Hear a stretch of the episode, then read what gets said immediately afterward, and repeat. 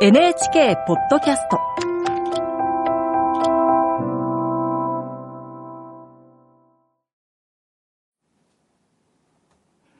こんばんは、作家の高橋源一郎です。子供の頃僕は両親の実家によく行きました。母の実家は主に夏休みに、それから父が授業で失敗して家族解散をして行き場がなくなるとやはり行きました。自転車、オートバイ、車と事業を拡大して、いつも忙しそうにしていた母の実家は豊かで、実家の人たちもみんな優しかった。行けばいつも個室を与えられたし、食事は美味しく、きちんとお小遣いももらいました。自分の家よりずっといい待遇だったのです。一方、父の実家は貧しくいつも乱雑でした。大黒柱のおばは極めてルーズな性格で、めんどくさくなると毎日同じメニューの食事。しかも、もう一人のおばと祖母はテレビのチャンネル争いで年中子供みたいに喧嘩をしているし。本当にもうどうしようもない。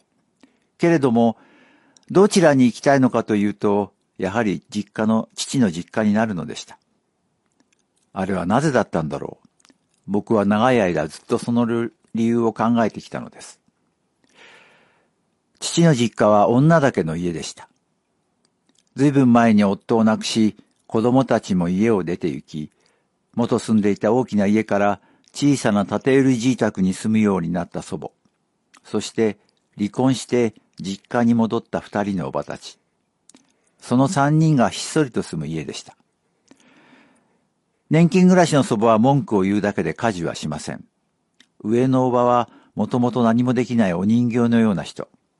なので、下のおばが事務員をしながら家事のほとんどもやります。ブツブツ言う祖母。ニコニコ笑っていつも居間で座っているだけの上のおば。そんな母と姉に怒ったり、不満をぶつけながら、いつも忙しく働き回っている下のおば。そんな中にいると、孫であり、老いである僕は、ものすごく楽なのでした。母の実家には男たちがいました。働き者の祖父とおじたち。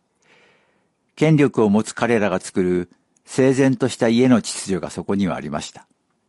多分それは世間一般でいうまともな家なのかもしれません。けれども僕には女しかおらず、権力を持つ者が誰もいない、そう、アナーキーな父の実家にいる時が一番自由な気がしたのです。学校は苦手でした。教師が威張って教えているのが。会社も苦手でした。偉い人たちからああしろこうしろと言われるのが。政治運動をやってみても向いていないなと思いました。お前は分かっていないと言われるのが。それを言うのはみんな権力を持っている男だったのです。